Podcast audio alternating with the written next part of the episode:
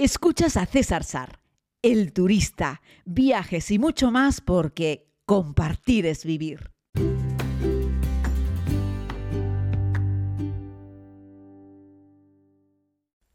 Saludos a todos y a todas, querida comunidad. Les hago este podcast desde Madagascar. Por cierto, parece que me escucho con un poco de eco, pero bueno, estoy, me estoy moviendo un poco para un lado porque estoy en una habitación en la que hay un poquitito de eco, pero bueno, estoy en un lugar espectacular, precioso, ¿no?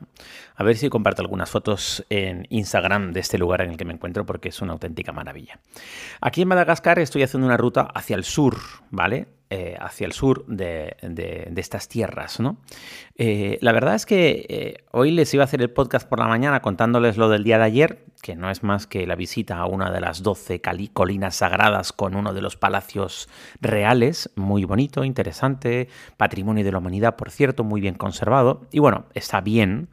Eh, no es de los lugares patrimonio de la humanidad más increíbles que he visto en mi vida, la verdad, pero el sitio está bien. Tiene su interés entendiendo que este es un país pues humilde, aunque tiene una historia y que, bueno, es uno de los siete países más pobres del mundo.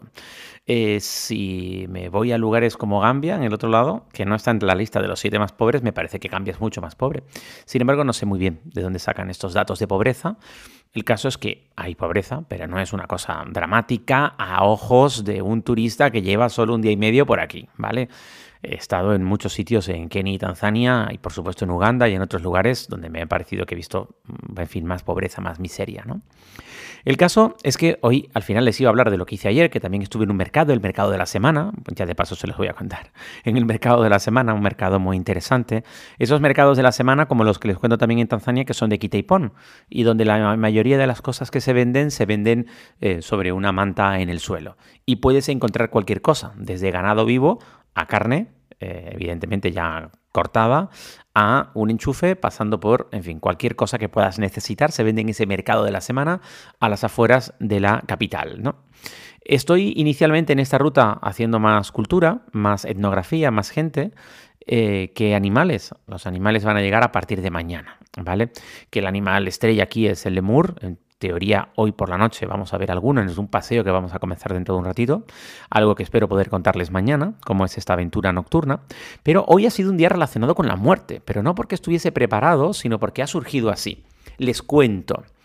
El guía, Tony, un tío joven, 25 años, pero muy preparado, con muchas ganas y muy proactivo, eh, encontró en esta ruta por carretera eh, una familia que estaba celebrando una exhumación. Esto es un rito eh, pagano, es decir, este es un rito no cristiano que viene pues, de las creencias de los lugareños de antes de llegar el cristianismo, por el cual cogían a sus muertos y los desenterraban eh, y más o menos antes de los cinco años es cuando, cuando, cuando desentierran a los muertos, ¿no?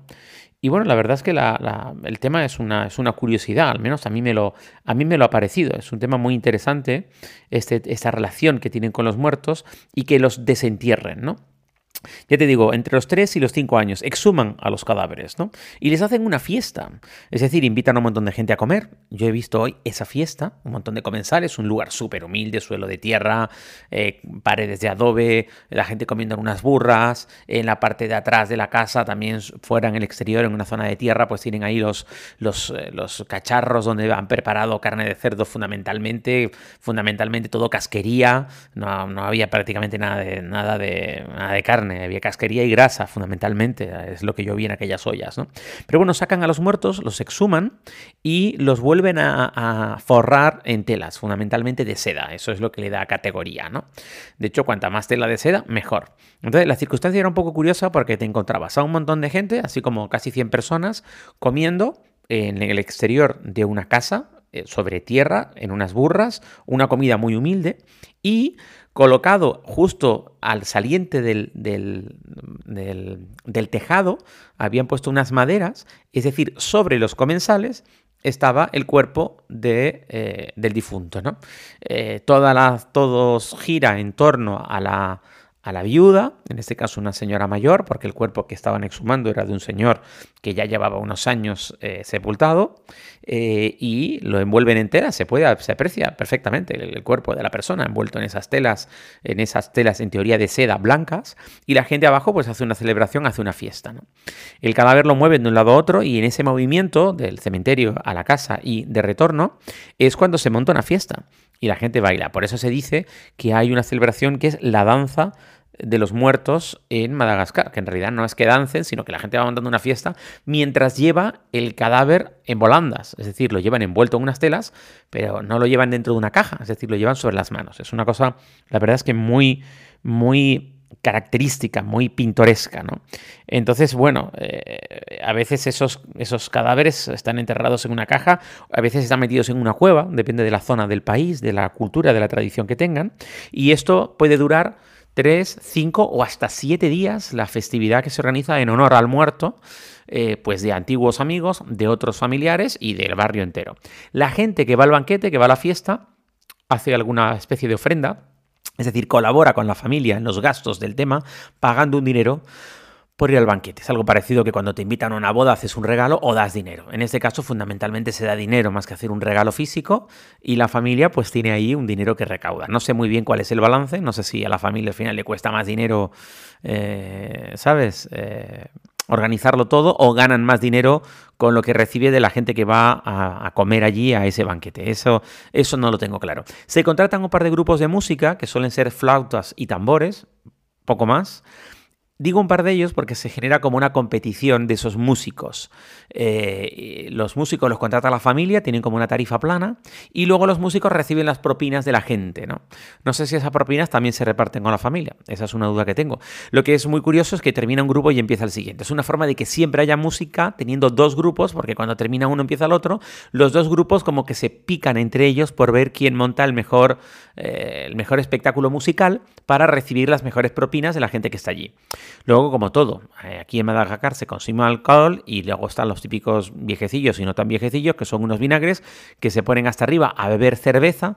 La cerveza no va con esa entrada, o sea, no va con, esa, con ese donativo que haces inicial, tienes que pagar la parte y algunos se emborrachan. De hecho, era una cosa un poco curiosa porque estabas allí en aquella festividad de exhumación de un cadáver. No nos olvidemos que es que hay una persona que lleva enterrada X años y cada 5 o un poco menos de 5 años lo sacan y le montan una fiesta, ¿vale? Entonces, este señor no sé cuántas veces lo han sacado a, en fin, a montarle una fiesta a este señor en concreto, supongo que algunas, unos cuantos años, porque la señora se veía ya mayor y eh, la esperanza de vida aquí está más o menos en los 60 años, es una esperanza de vida muy baja en Madagascar, y la señora se ve que tenía ya, yo diría que 60 más, eh, o, 70. Yo creo que esta es una señora ya longeva. Si es que el marido habrá muerto antes, no sabemos con qué edad, posiblemente le hayan hecho ya dos o tres festividades a este señor desde que falleciese. Entonces, con un cadáver exhumado envuelto en seda y con 100 personas disfrutando de un banquete, hay una serie de músicos que tocan y una serie de borrachos que bailan. Básicamente ese es el resumen. Así es que he subido a mi cuenta de Instagram una imagen en la cual estoy yo bailando con la viuda, con la viuda. Eh, por supuesto, nosotros que somos turistas, somos solo tres turistas y Tony, nuestro guía, muy amablemente nos ha querido acercar a esta costumbre. Por supuesto, primero se pide permiso, y después además damos nosotros un donativo también que intuyo será mucho más generoso que el que pueden dar ellos porque nosotros tenemos más poder adquisitivo y vamos a soltar más pasta lógicamente que menos, ¿no? Que menos que soltar pasta eh, si te invitan a un acontecimiento de estas características. Y nada, no, salió, no salgo de mi asombro cuando continuamos la ruta, nos vamos a otro mercado, este ya es un mercado permanente, no es un mercadillo de semana como el de ayer. Y lo que me encuentro unos kilómetros más adelante es que Tony me dice que es que hay un funeral. En este caso no es la exhumación de un cadáver, sino que en este caso de lo que se trata es de, de un velatorio al uso, pero en formato Madagascar y me, dice que, hombre, que ahí ya no podemos sacar las cámaras, porque el otro de exhumación yo grabé con mi cámara y todo. ¿eh? Me dice que, hombre, que vamos a un funeral, que vamos a pedir permiso a ver si podemos entrar y que ahí ya no llevemos la cámara, por favor, porque eso ya no va a estar tan bien visto, cosa que entendemos, por supuesto. Nos bajamos de la furgoneta, Tony pide permiso a la familia, nos dan el permiso, entramos a la casa y en la casa encontramos a la mujer, a la madre y a los hermanos del fallecido. Entiendo que un tipo joven, la mujer tendría como 40, no sé el hombre que ha muerto qué edad tendría, pero ya sabéis, si la esperanza de vida aquí es 60, pues igual el señor tenía 50 y ya está, ¿no? El caso es que eh, Tony, en nuestro guía, da una serie de palabras, da una bienvenida y les explica que somos turistas y que no deja de ser un velatorio o un evento cultural que muestra un poco cómo es la sociedad de Madagascar y que si nos da permiso para quedarnos por allí e incluso si pudiésemos hacer alguna foto. La familia nos recibe con los brazos abiertos y nos dice que sí, que no hay ningún problema, que podemos, por supuesto que sí, eh, quedarnos allí y hacer unas fotos y, participar de, pues, del velatorio durante unos minutos. Y es lo que hicimos. Así es que nada, saqué el teléfono, hice un par de fotos, hice algunos vídeos, se los ofreceré no sé si hoy, mañana, porque tampoco quiero que en Instagram mezcléis un poco los temas, porque va de muertos, pero son dos cosas completamente distintas. Lo primero es una exhumación y lo segundo es un velatorio. Y en el segundo, en el velatorio, el muerto sí está dentro de una caja de madera que me contaba Tony que han construido los propios familiares, tablas y clavos, punto. Está tapado el exterior del féretro con una sábana blanca. Encima hay colocadas un par de flores, pero digo un par porque son como unos arreglos florales que son tres, y el sombrero del difunto sobre uno de estos arreglos florales tan discretos. De nuevo, este lugar, esta casa familiar, es súper humilde. De nuevo, suelos de tierra, el exterior también todo de tierra, y tiene tanta humedad y le ha crecido tanta vegetación al techo que han forrado el interior de la casa con un plástico y los pocos enseres que tiene la familia allí, es decir, la familia duerme en un, en un único espacio, hay tres camas, y esas camas las habían tapado con unas sábanas porque intuyo que sobre esas camas están los enseres de eh, la familia que allí vive. Habían colocado tres sillitas en el interior, malamente, porque no cabe más. Estamos hablando de que la casa de esa familia es más pequeña que la habitación de hotel en la cual les estoy grabando este podcast. Y ahí estaban sentaditos cuatro personas de la familia, recibiendo, en este caso, el pésame de toda la gente del pueblo que ha ido pasando por allí. En el exterior de, de esa pequeña parcelita había como 50, 60 personas, que claro, al ver una serie de unos turistas occidentales se quedaron todos como mirándonos a nosotros, lógicamente, y el resto de familiares sentados por fuera en, unas, en unos travesaños de madera que habían colocados en el suelo. Eh, y sobre en los, en los cuales me contaba el guía que luego se les dará algo de comer. Y ahí estaban todos junto al féretro, junto al cajón, velando a ese muerto a la espera de que pasen los tres días de rigor antes de poder enterrarlo. A ese muerto, al igual que al primero, en cuanto pasen cinco años o un poco menos de cinco años, lo exhumarán y le harán una fiesta. Así es que bueno, ha sido un día relacionado con la muerte. La verdad es que me ha parecido súper interesante. Miren que yo doy chancla. A ver si con respecto a la exhumación puedo hacer también un vídeo de YouTube. Pero a ver, César, si encuentras el tiempo para todas estas cosas. Un abrazo muy grande. Oye, por cierto, si estás escuchando este podcast, por favor, tómate un segundito en dejar una reseña en Spotify. Dale cinco estrellitas o si me escuchas en iBox, deja una reseña. Dale también unas estrechitas, dale un like por favor, me ayudará mucho a difundir este podcast. Recuerda que somos más de 30.000, pero que estamos ahí un poco estancadillos, no estamos creciendo mucho. Pero bueno, oye, no me quejo, ¿eh? 30.000 bienvenidos es un montón de gente. Un abrazo, querida comunidad. Gracias por escuchar. Mañana más desde Madagascar.